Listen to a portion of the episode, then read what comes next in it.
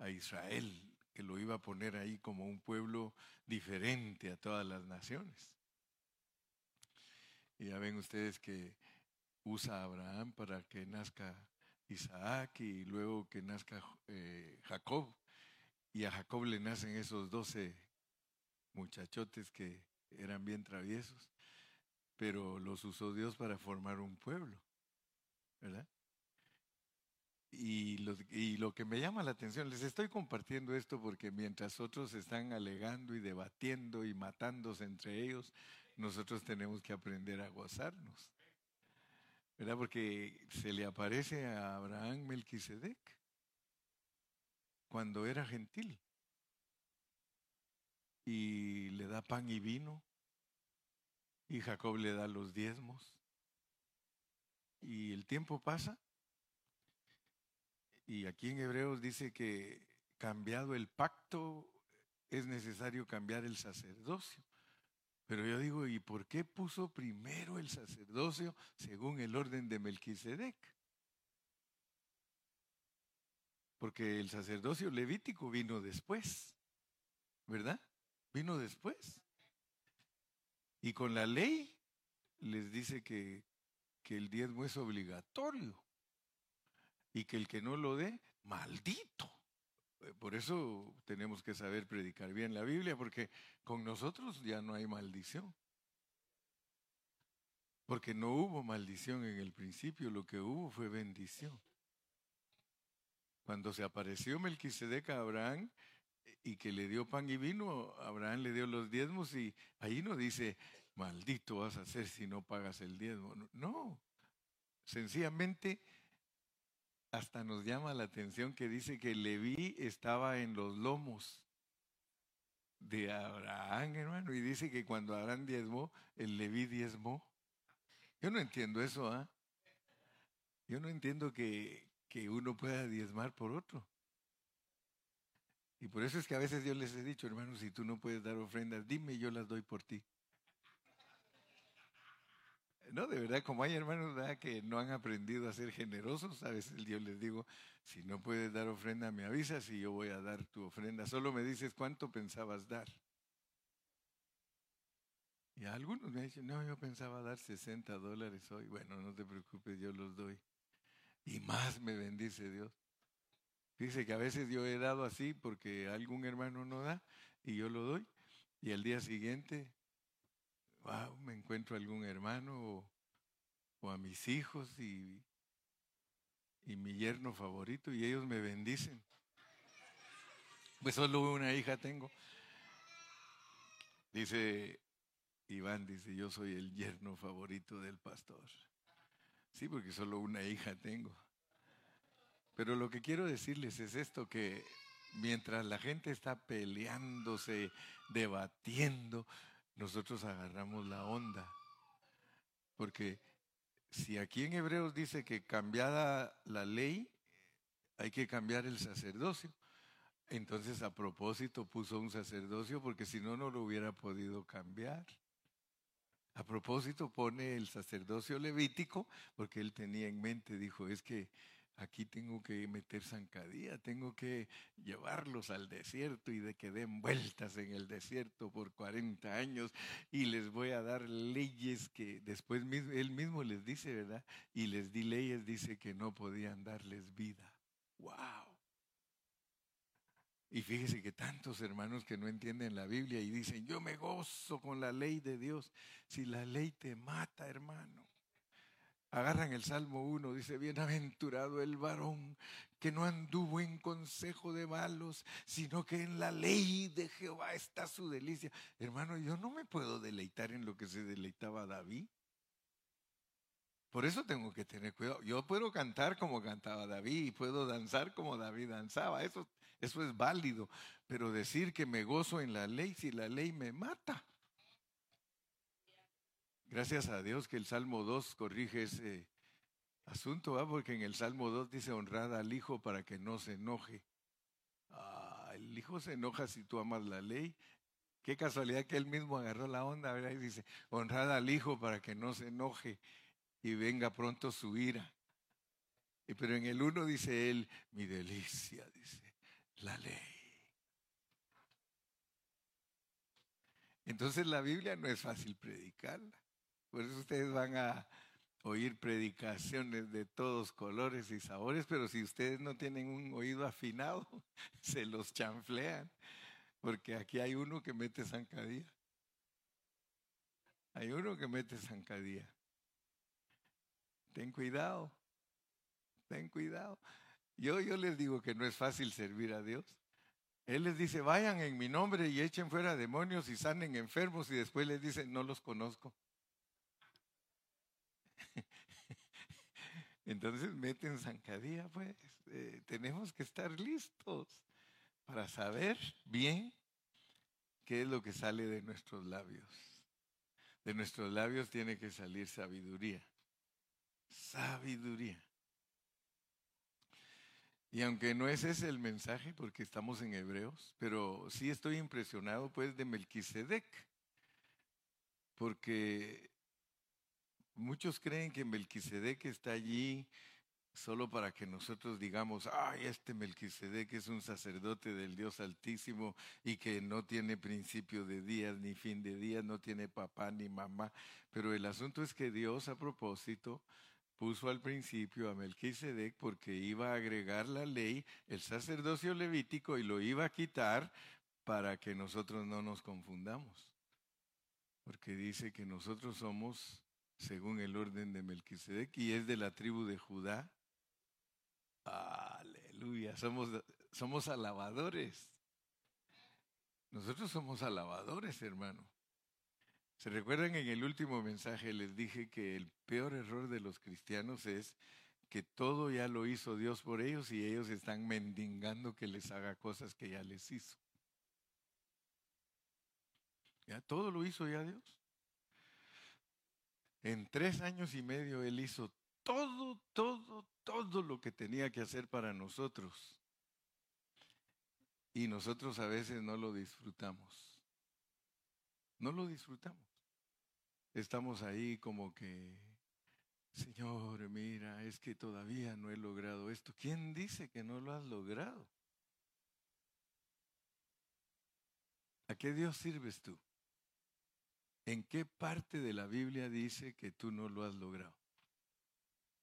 Porque algunos dicen, hermano, yo creo que me voy a ir al lloro y al crujir de dientes, hermano. Así me dicen. ¿Y por qué le digo? Porque hermano, ¿cómo está costando que Dios me transforme? Ya estás transformado, hombre, le digo. No estés pensando tanto en el lloro y el crujir de dientes porque te va a ganar. Te va a ganar. ¿Sí? Si esto es de creer. ¿Tú crees? ¿Tú crees? Dice que te escogió tiempo pasado. Dice que te predestinó tiempo pasado. Dice que te creó en Cristo tiempo pasado. Dice que te llamó tiempo pasado. Dice que te justificó tiempo pasado. Te glorificó tiempo pasado. Entonces, ¿qué clase de fe tienes tú? ¿Una fe que vea al futuro? o una fe que ve al pasado. Porque muchos dicen, es que hermanos somos gente de futuro. Yo soy gente de pasado, hermano. Yo creo que estoy hasta pasado. Yo soy gente de pasado, hermano. ¿Sí? Si usted es gente de futuro, usted tiene que aprender a ver el futuro igual que el pasado. ¿Qué es lo que fue? Lo mismo que será. Así dice la Biblia. ¿Qué es lo que fue? Lo mismo que será. Y mejor es el fin del asunto que su principio.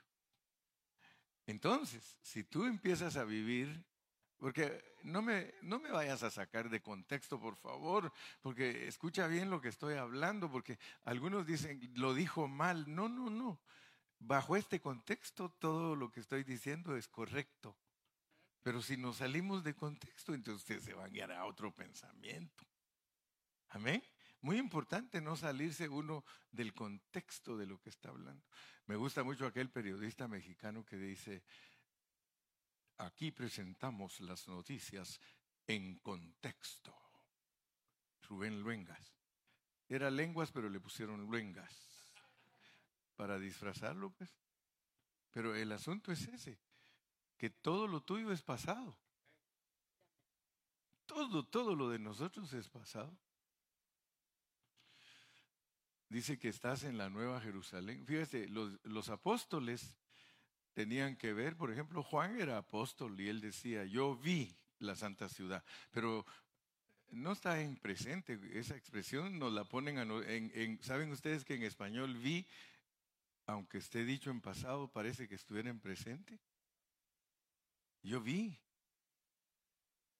yo vi, pero, pero es saw. Yo vi en tiempo pasado. Juan vio la santa ciudad descender del cielo de Dios. La vio, dice, yo la vi y él no se había muerto. ¿Y, cómo puede usted explicar que él la vio y dijo que los cimientos de esa ciudad era él uno de esos? Juan podía decir, fíjense que yo quiero decirles que yo vi la santa ciudad, me la dieron, me la mostraron, cómo descendía del cielo de Dios. Y lo tremendo es que ahí estaba yo. Ahí estoy. Ahí, ahí estaba yo, uno de los fundamentos. ¿Sí o no? Entonces, yo creo que nosotros necesitamos una renovación de nuestra mente, hermano, de verdad, urgentemente, porque nosotros no tenemos la visión correcta. Nosotros caminamos en esto, hermano, pero mire, caminamos como el puerquito, viendo para abajo. Sí, yo me recuerdo el hermano Salazar decía, ¿tú sabes por qué el puerquito camina viendo para abajo? Porque él siempre anda pensando, mi madre es una marrana, mi padre un puerco y yo soy un cerdo. Dice, ¿nunca has visto a un puerquito que haga así? Yo creo que como que no puede. No puede, ¿verdad? Jamás he visto yo un puerquito que esté así viendo para allá las aves. Ellos solo caminan, viendo para abajo.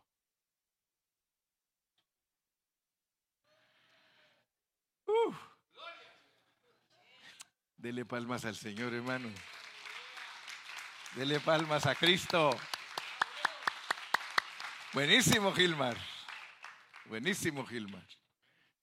Yo siempre ando hablando del Gilmar, le digo a mi esposa, ¿sabes que Gilmar y yo somos los más viejitos de la congregación? No, ahora nos gana Chuy, pero, pero le digo, pero ahí estamos siempre nosotros, le digo.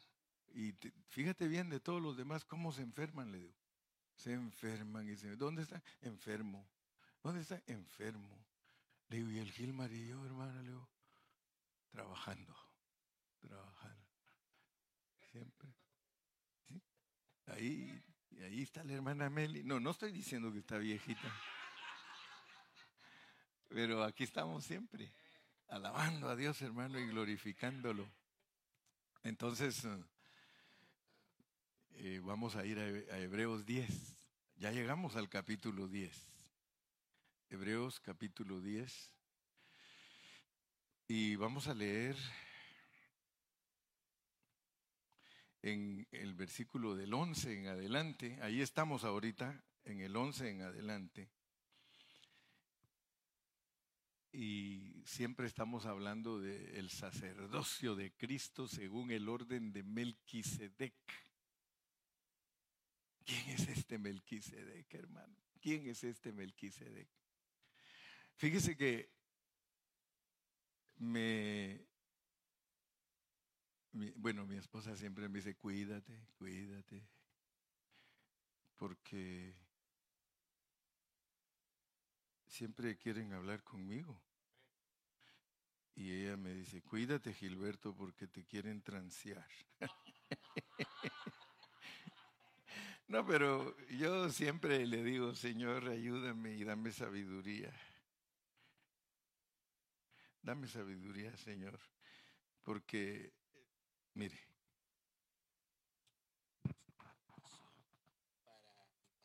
Gilberto Carrillo. De verdad que, pastor, me pongo contento grabando este audio. Ya no lo quiso grabar. Grabando este audio. ¿Qué pasó? Grabando este audio. Te saludo y te bendigo. Eh, Carlos Fermín, desde Maracaibo, Venezuela. Qué placer para mí poder comunicarme con usted, Pastor eh, Gilberto. Eh, siento que, que te descubrí y lo digo así con mucho cariño y sinceridad. Es un placer de verdad, Pastor Gilberto, ver tus predicaciones, tus sermones, tus estudios bíblicos. Yo ya llevo algunas semanas viendo tus videos en YouTube principalmente y qué, qué amenidad, que hay que felicitarte, de verdad. Aunque realmente no eres tú, eres el Espíritu Santo que te está bendiciendo y te está usando, eh, Gilberto, para hacer la obra de Dios, para proclamar el Evangelio. Eh, es por eso que, que realmente tus predicaciones son tan buenas, tan edificantes. Yo estoy sorprendido, la verdad, qué, qué empeño, qué ganas de querer hacer las cosas bien, con amenidad, dan ganas de verte, de escucharte, eh, Pastor Carrillo. Yo no había conocido, la verdad, a un pastor así. Eh, generalmente aquí en mi país eh, los pastores son pastores de oficio, lo hacen porque lo tienen que hacer, no sienten la palabra, simplemente cumplen con, con, el trabajo, pero en tu caso, Gilberto, de verdad que me maravillo, la verdad. Tu trabajo pastoral, las ganas que tienes de, predicar el Evangelio bien, de una forma creativa, que guste. De verdad que uno se mantiene atento a- al escucharte. Gloria a Dios, gloria a Dios, Pastor Carrillo. Eh, los pastores como usted están en peligro de extinción. De verdad que eh, me encanta, me encanta y, estoy viendo mucho, mucho sus estudios. Me impresionó la verdad que, dijiste. Eh, no sé si hay, no sé si hay otros pastores, pero usted es el primer pastor cristiano que finalmente comprende que, que Melquisedec eh, realmente es nuestro Señor Jesucristo. Eh, se refería Eso quería decirles que dice que es el único pastor que ha oído que digo que Melquisedec es Jesucristo. No, y el, este galo dice, bueno, pastor, ¿cuánto quiere? Dice. Vos estás conectado con mi esposa. Mi esposa es la que me dice también, bueno, ¿y qué es lo que quieres, hermano? No, le digo, solo quiere hacerme propaganda. Que me descubrió que, que predico bien, dice. Sí.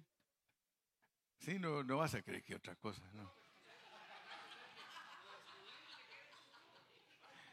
Este, lo que quiero decirles pues que estamos llegando a, a muchas partes por medio de, del Facebook. No, al principio él yo pensé que era igual que tú porque me dijo, no, me dijo, se quejó de Pablito porque me dijo, tu encargado de los YouTube, ¿me estás oyendo Pablito? Me dijo, el tu encargado de YouTube ya descuidó la página, me dijo. ¿Cuánto estamos atrasados, mijo? Solo uno. Y él dice que está bien atrasada la página, ¿verdad que no? Entonces no nos ha encontrado bien, ¿verdad? Tú siempre los estás poniendo, ¿ah? Sí, pero, pero no estamos ahí sin, sin presentarlos, ¿verdad? Ah, gracias, mijo. Yo por un ratito le creí, dije, me las va a pagar Pablo. Pero ahora que él me dice, no, vamos al día, vamos al día. No, lo que quiero decirles es de que lo que me llamó la atención de él es que dice que nunca había escuchado un pastor que diga que Jesucristo es Melquisedec. Y le llamó la atención, dice, porque cuando yo prediqué esa vez, prediqué de que a Melquisedec lo trajeron de una esfera del universo, les dije. ¿Se recuerdan? Yo les dije a Melquisedec lo trajeron de alguna, de alguna parte de la esfera del universo para que viniera a atender a un vencedor. Porque como que lo sacaron de su ruta por un ratito. Porque no es casualidad que nos digan que no se sabe ni quién es, pero que en Hebreos nos dice semejante al Hijo de Dios. Aleluya. Entonces, yo quiero que nos demos cuenta, porque estamos aquí en el capítulo 10 y versículo 11, dice, y ciertamente todo sacerdote, porque estamos hablando de Cristo como el sacerdote según el orden de Melquisedec, y ciertamente todo sacerdote está día tras día ministrando y ofreciendo muchas veces los mismos sacrificios que nunca pueden quitar los pecados.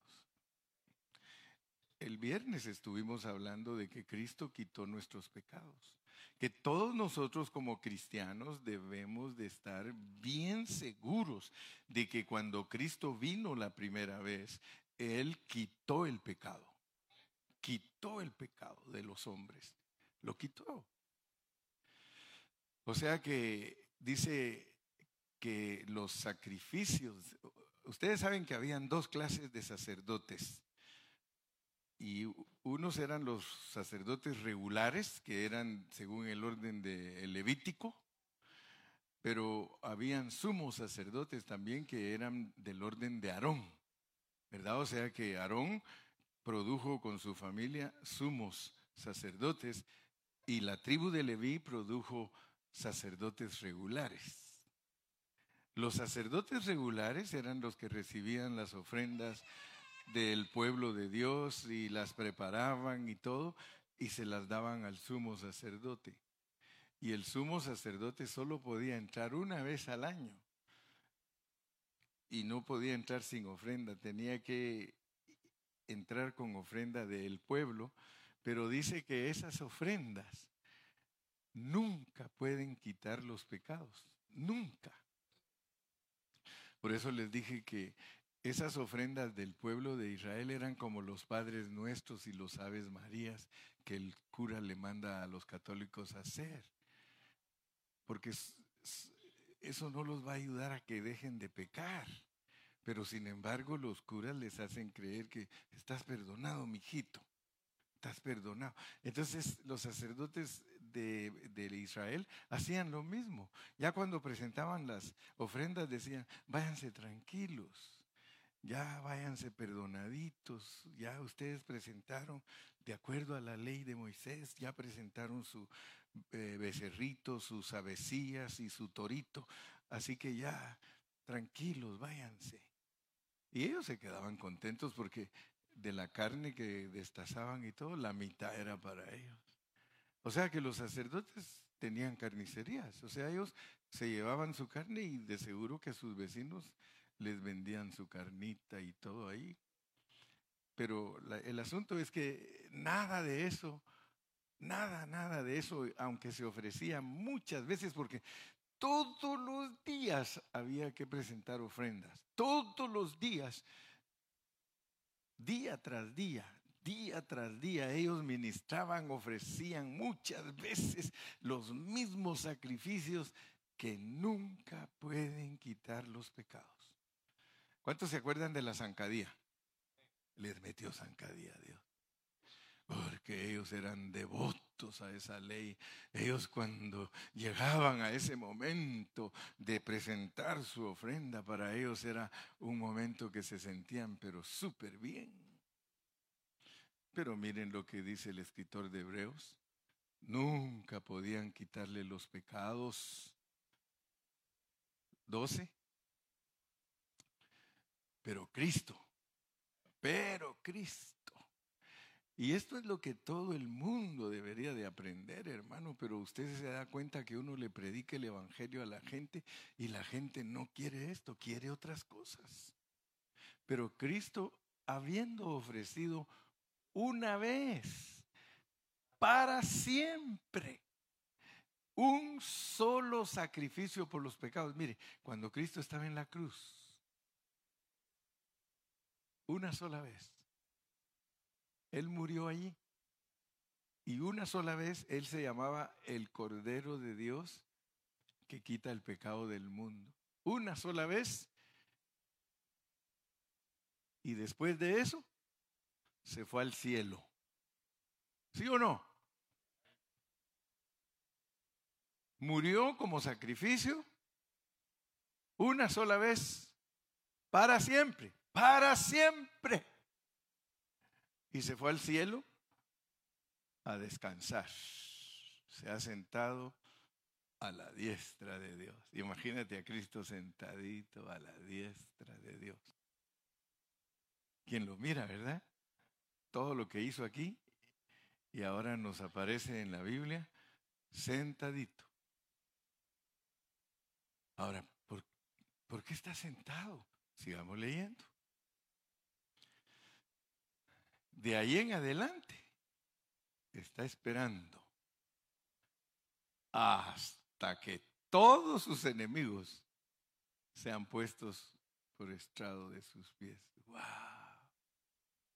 Qué satisfacción la que tuvo al, al, haber muerto en la cruz, porque nadie puede irse a sentar si no trabajó. Él dijo, consumado es. Y de ahí se va para el cielo y se sienta a la par de su papá y dice, aquí voy a estar. Yo estoy seguro que allá no hay, no hay falta de aire acondicionado. Allá está él esperando a que todos sus enemigos sean puestos por estrado de sus pies. 14.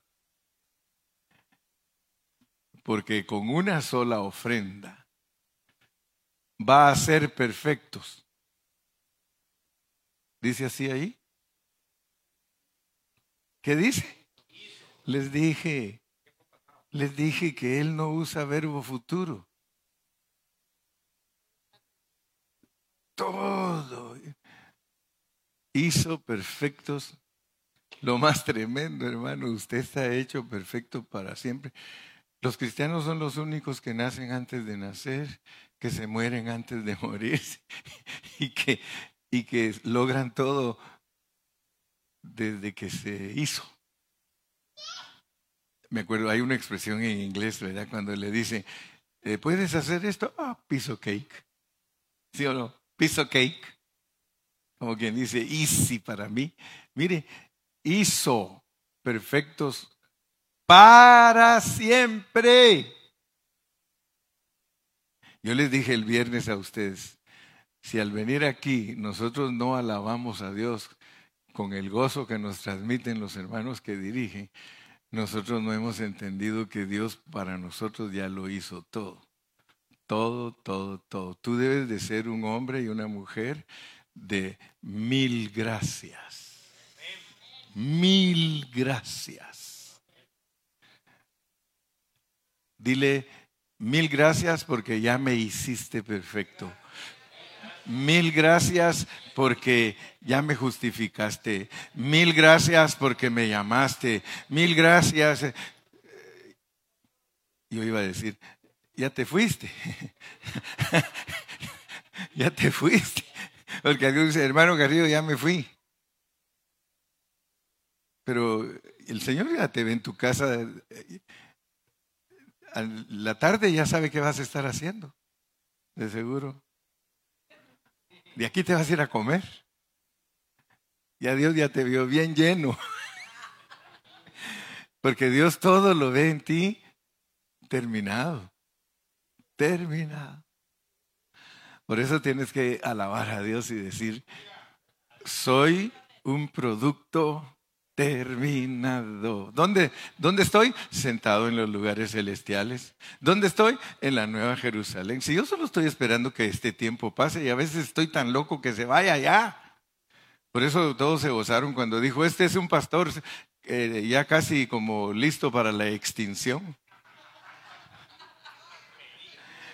Ya estoy en peligro de extinción, dice, ya me voy a ir de aquí, ya. Yo ya ni me miro aquí, hermano. Ya no me miro aquí. ¿Saben cómo hablaba Jesús? Dice, cuando yo estaba con ellos, dice, y ahí está con ellos, ¿qué le parece? Cuando yo estaba con ellos, dice, y ahí está con ellos. ¿Por qué? Porque él hablaba así. Nosotros tenemos que aprender a hablar así, hermano.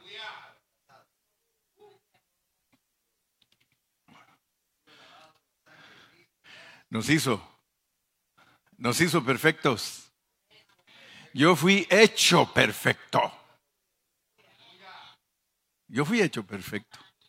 Por eso siempre les digo, hermanos, no juzguen a los hermanos, porque los hermanos no se quedan así, a todos los perfeccionan.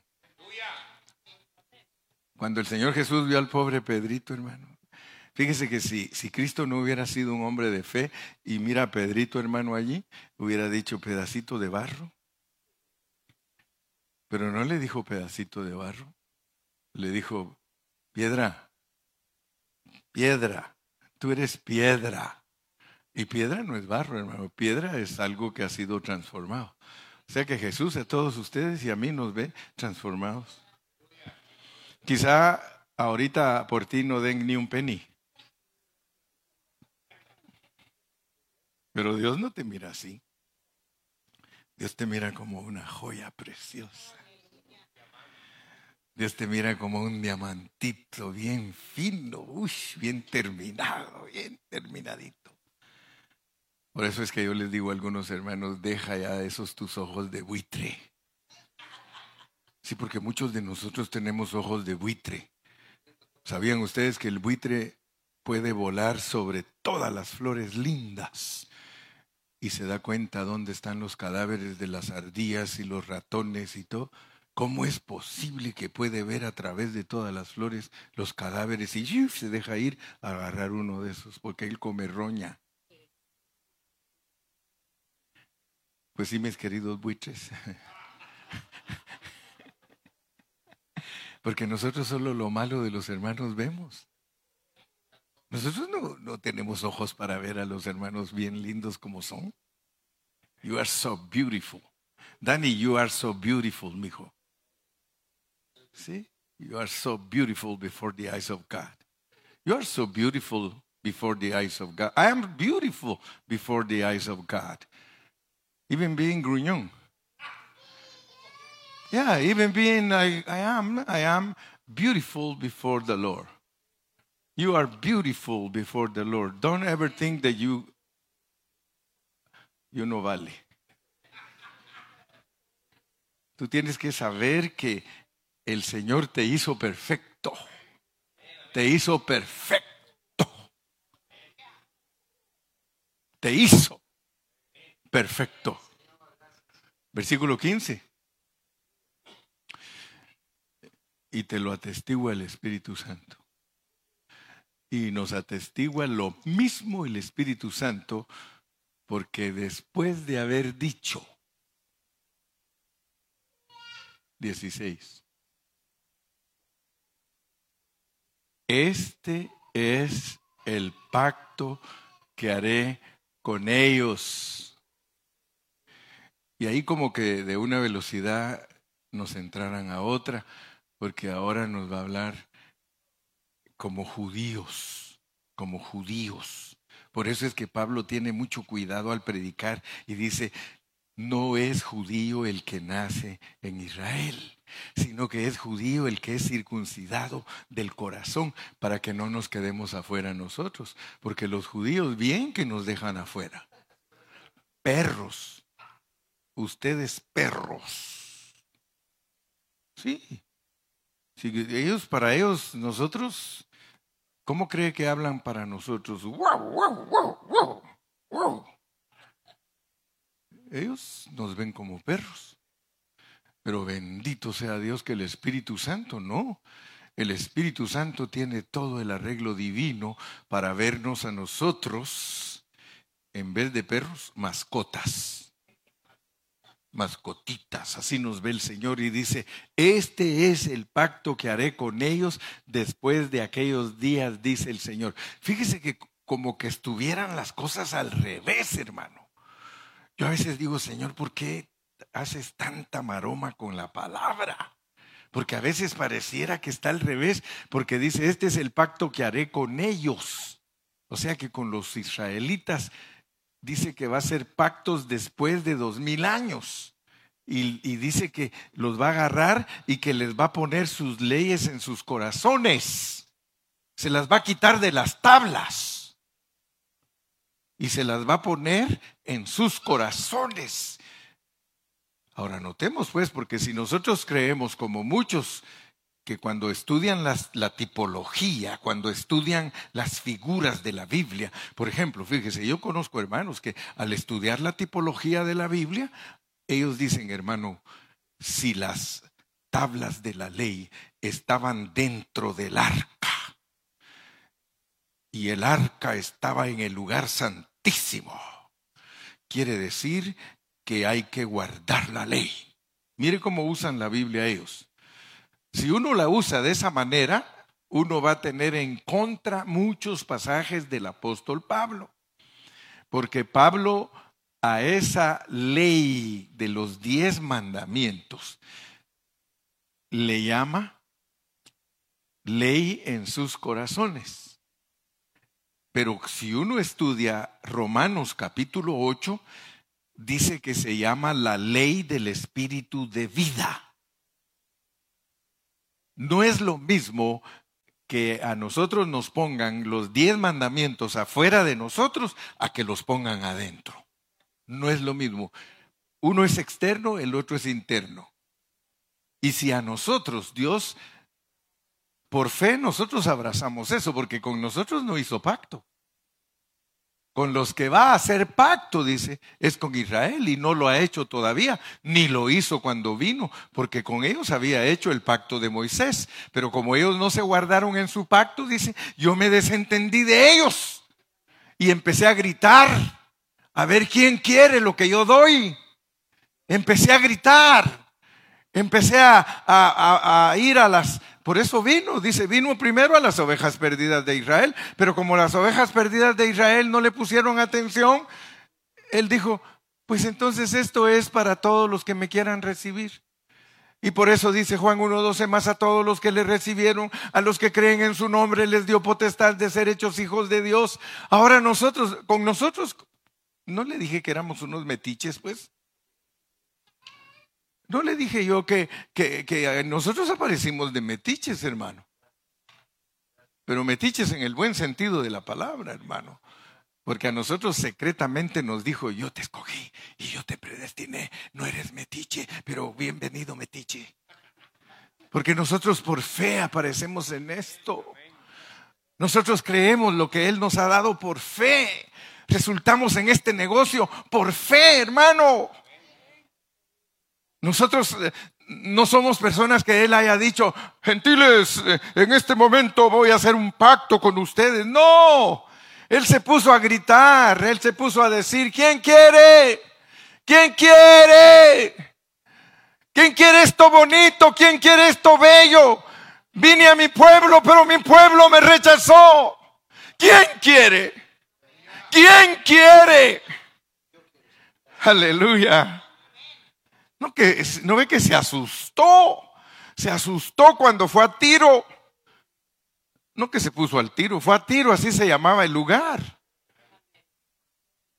Allá llegó él donde estaba toda la gente despreciable, gente con maldiciones, gente que no andaba averiguando nada de Dios, pero pasó algo. Se acercó una mujer y le dijo, que le hiciera un milagro. Y él dijo, no, no está dado el pan para los, el pan de los hijos no es para los perros. Y ella le dijo, Señor, pero nosotros los perritos comemos de las migajas que los señores de la casa tiran. Ah, hermano, mire, yo me quedo al ver esas mascotitas que tengo en casa, hermano los tenemos acostumbrados a que solo coman de la comida de ellos, pero les encanta cuando usted les tira un pedacito de lo suyo. Les encanta. Usted los tiene acostumbrados. Este perro va a comer solo de esa comida de purina. Y él ya lo sabe. Porque llegan, a nosotros los dos llegan y se ponen así en la mesa. Mire. Se saborean. Y aquella mujer sirofenicia le dice, Señor, yo sé que el pan de la mesa de los, de los hijos no es para nosotros, pero que se te caigan unas cuantas migajitas para nosotros. Hermano, y eso es sorprendente, eso es maravilloso, hermano, que los gentiles seamos escogidos por Dios, hermano, para comernos a Cristo por pedacitos. Porque a los judíos no se los dio por pedacitos, a ellos se los dio por pan el pan de los hijos. Ellos no podían comérselo, nunca pudieron. Uno se atraganta con un pan, hermano, que te metan un virote en la boca, Leonel. ¿Qué va a pasar, hermano? Nos vamos a atragantar. Pero aquella mujer tocada por el Espíritu Santo, esa mujer discernió que Cristo era comestible y que se podía comer, pero por pedacitos, por pedacitos. Porque los pedacitos de, ay hermano, si usted viera ese, esa mascotita que tenemos. Así es el pedacito. El perrote pesa 160 libras. Y agarra, mi esposa hasta le dice, easy. Y le va a hacer, easy. Y cuando agarra ese pedacito, hermano, se lo saborea y está listo para otro pedacito. Ah, hermano, yo le digo a mi esposa, fíjate que yo me miro en él. Yo me miro en él porque me como a Cristo de la manera que él se lo come. Y por eso todos los días le digo, Cristo, suéltate algo. Cristo, aquí estoy debajo de la mesa. Aquí estoy esperando, esperando que me des un poquito de ti. Dame otro poco de ti. Dame otro poco. Hermano, Cristo se come por pedacitos. Si no te vas a atragantar. Y eso es lo que muchos no entienden.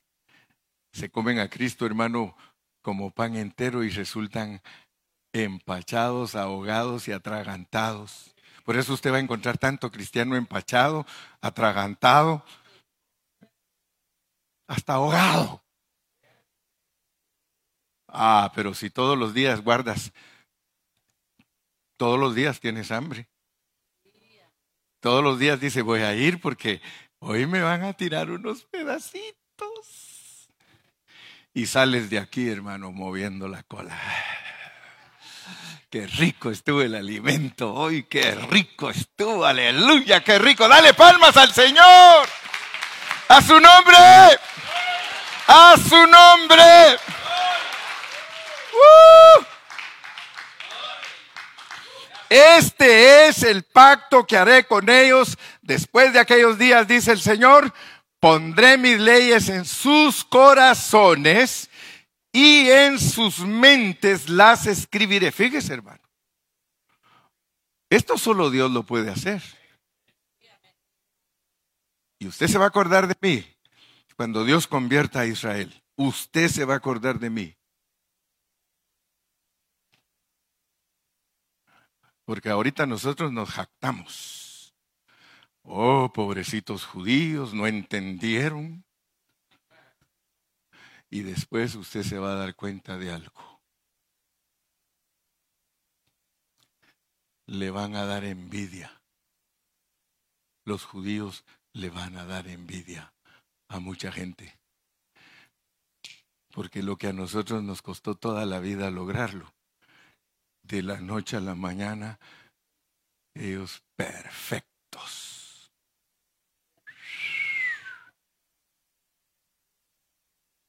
Ahorita solo los tienen pausados.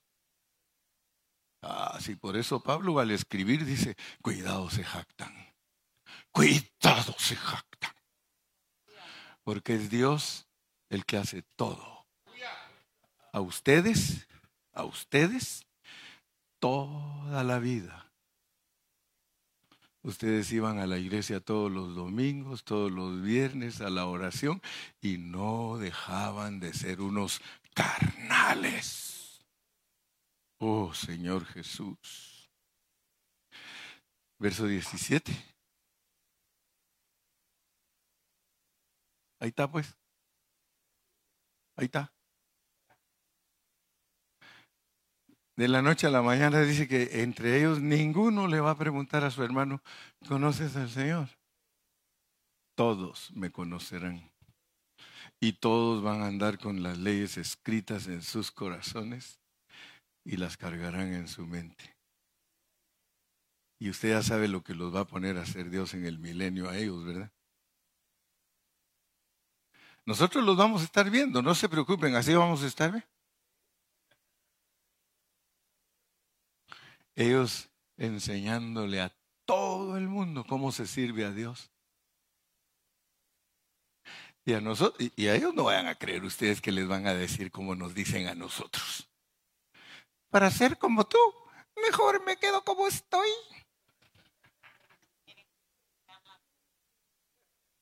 Así nos dice ahora la gente.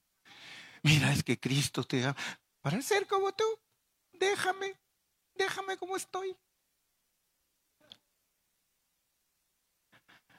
Nunca más me acordaré de sus pecados y transiciones. Ahora yo se la quiero poner un poquito más sabrosita, más sabrosita. Todos nosotros vamos a lograr lo que ellos van a lograr si nos dejamos tratar por Dios. Si usted se deja tratar por Dios, antes de morirse usted se muere antes de morirse usted se muere, porque la Biblia dice, con Cristo estoy juntamente crucificado. Eso es morirse, hermano. Eso es morirse. La invitación de lo que ellos van a tener, la tenemos nosotros también. Nunca más me acordaré de sus pecados. Apliquémoslo porque por eso le dije, a veces siento yo como que estuviera al revés, porque ya, ya los llevé a ver lo que es al revés. Vénganse de regreso, porque para nosotros está disponible aquí hoy, ahorita, pero no te debe importar si no has podido, porque Dios con todos nosotros ha tratado. Con nosotros ha tratado. No te vayas a sentir miserable porque no has podido sino que lo que Dios quiere demostrarte es que por tus fuerzas no lo puedes lograr jamás, jamás. ¿Cuál es el problema de nosotros? ¿Cuál es el problema de nosotros? Nosotros es que nunca nos olvidamos de nuestros pecados. Yo les pregunto a ustedes, ¿cuántos de ustedes ya se olvidaron de todos sus pecados? Ustedes parecieran judíos. Todos los días se acuerdan de sus pecados. Es que yo, hermano Carrillo, si yo los he oído, hombre. Es que yo, hermano Carrillo, yo no he podido dejar esto.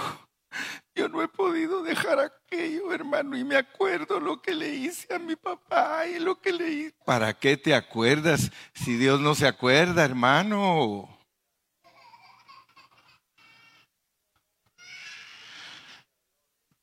¿Cuántos de aquí tienen visión celestial? Do you have a heavenly vision? Forget it.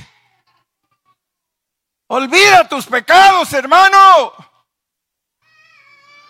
Mire, si yo a veces cuando estoy ahí que el diablo me acusa, hermano, bueno, van a creer que a mí no me acusa el diablo. Si me acusa a mí, cuento más a ustedes. Y cuando estoy ahí, hermano, que el, que el diablo me acusa, le digo, ¿sabes qué diablo mentiroso? A mí qué me importa la manera que tú pienses. No me importa la manera en que tú piensas. Quiero que lo sepas. No lo digo así porque si no mi, esposa se asusta. Va a venir y con quién está hablando Gilberto.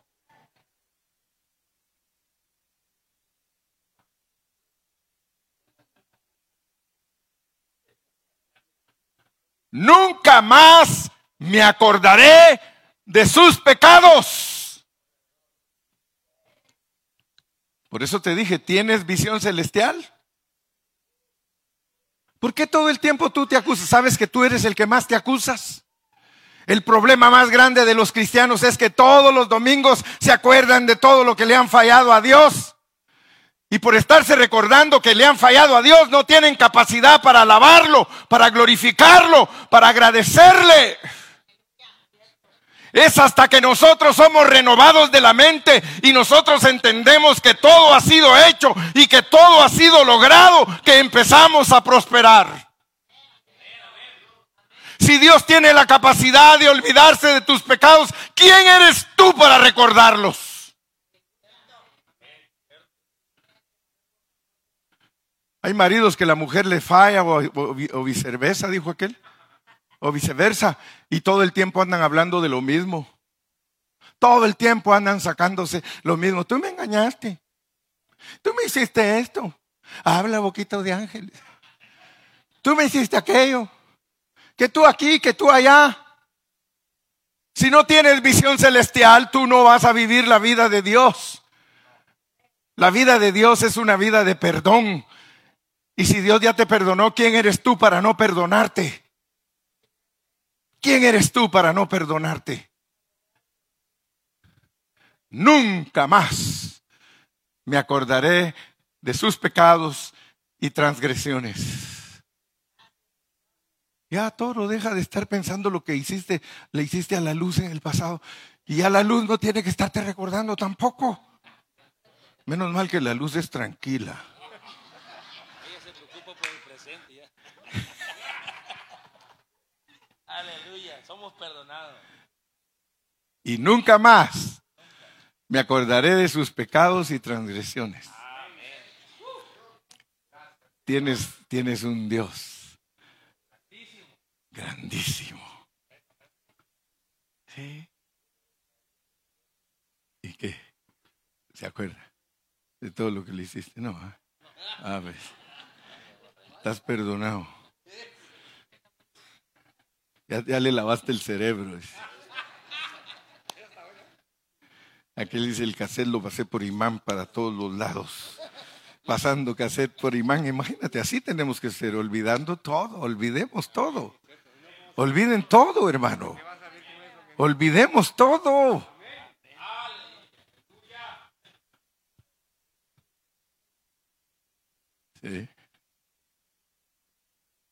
Olvidemos todo, hermano. Finalicemos con el versículo 18. Pues donde hay remisión de estos ¿Sabían ustedes, hermano, que al no perdonar a otros y no perdonarnos a nosotros, pisoteamos la sangre de Cristo? Porque el sacrificio, mire, pues donde hay remisión de estos, no hay más ofrenda por el pecado. Por eso vas a encontrar que dice ahí que Cristo no lo pueden matar dos veces. Mire, discúlpenme, con todo respeto, si alguien todavía es, se identifica con los católicos, los católicos tienen una doctrina tan mala, tan mala. Ellos no les predican, hermano, la verdad. ¿Sabe qué dicen que es la misa? Sacrificio de Cristo. Matar otra vez. Ellos lo matan, en cada misa lo matan. Eso es antibíblico. Pues donde hay remisión de estos, no hay más ofrenda por el pecado. Cuando Él murió en la cruz, perdonó a todos los hombres. Todos, todos, todos. Claro que no todos vienen, pero van a venir los escogidos y predestinados porque tienen fe. Ellos van a venir, pero, pero Cristo sí murió por todos los hombres. Él murió por todos, pero no van a venir todos. Solo los metiches. Los metiches de fe. ¿Sí? Pues donde hay remisión de estos, no hay más ofrenda por el pecado. Hermano Carrillo, yo le agradecería que por favor me explicara entonces cómo debo manejar mi situación pecadora en este tiempo. Muchas gracias por preguntar. Muchas gracias por preguntar. Sí, porque uno dice, entonces, ¿cómo funciona este asunto?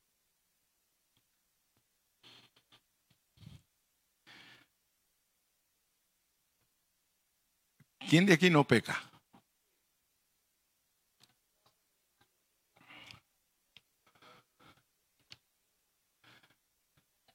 ¿No ven que ahí en el Facebook ponen pues?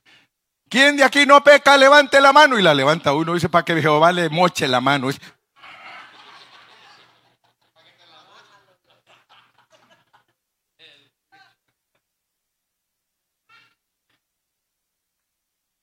¿Tú pecas?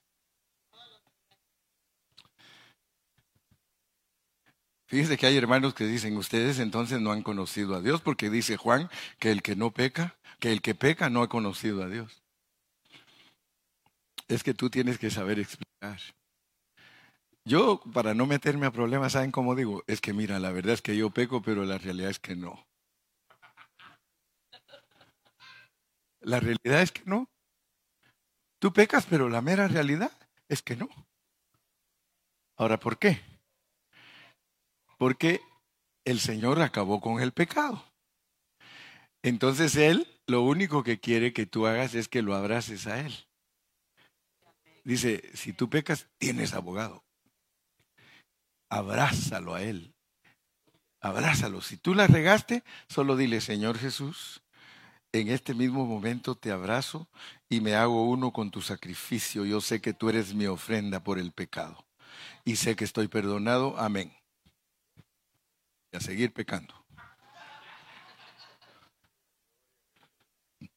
Bueno, así cree uno, ¿verdad? Porque uno dice, pues entonces voy a seguir pecando.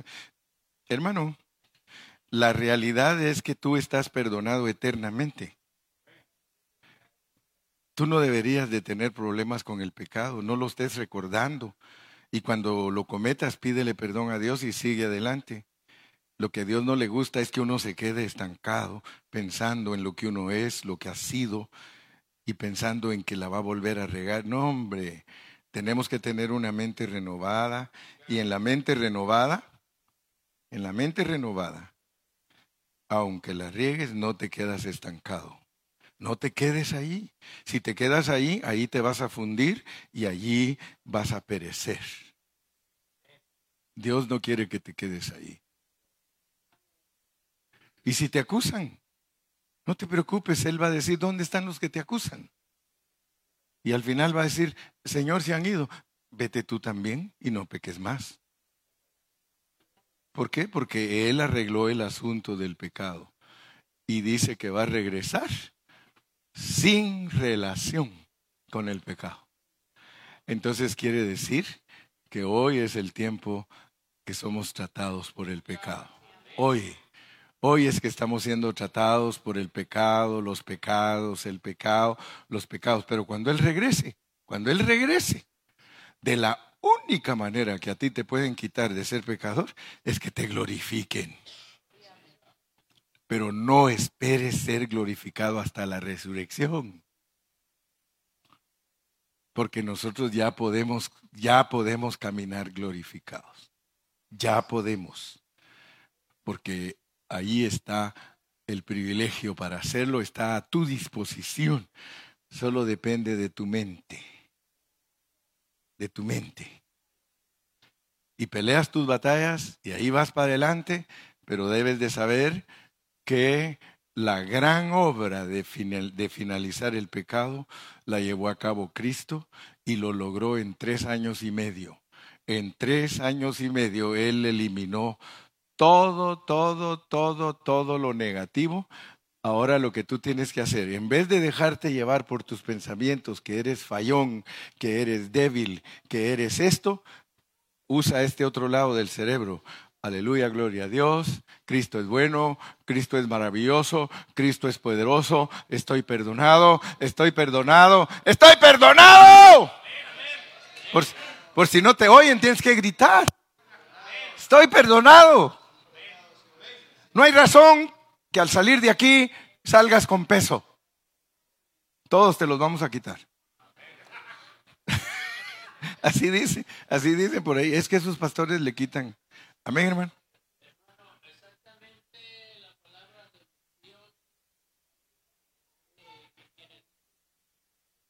Hay un pago. Sí. Por ejemplo, en Guatemala no le dicen tique, Si un policía te agarra, te da remisión. O sea que por pagar te perdona. Remisión es pagar algo para que lo perdonen a uno. Él pagó con una ofrenda su cuerpo mismo. Él dice, pagado, no debes nada. Así como en Guatemala, Gilman, remisión. Te agarran infringiendo alguna ley. Bueno, ahí te dan remisión aunque no estés infringiendo. Pero, pero la cosa es de que con ese tequecito vas a pagar a la corte y la corte te dice, siga nomás. Siga haciendo lo mismo porque necesitamos dinero. Pues donde hay remisión de estos, no hay más ofrenda por el pecado. Pues donde hay pago por los pecados, ya no se necesita ofrenda, ya está pagado, pagado, pagado, pagado. ¿Tienes un Dios que pagó todo por ti? Todo está pagado por ti, todo, todo, todo. Yo no sé por qué nosotros vivimos así tan angustiados. En vez de cantar, estamos quejándonos. Invocando el nombre de Jesús. Qué lindo, qué maravilloso, qué precioso es Dios.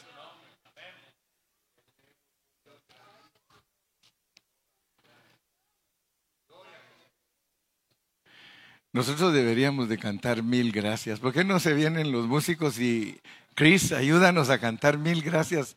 Yo sé que ese te lo sabes tú.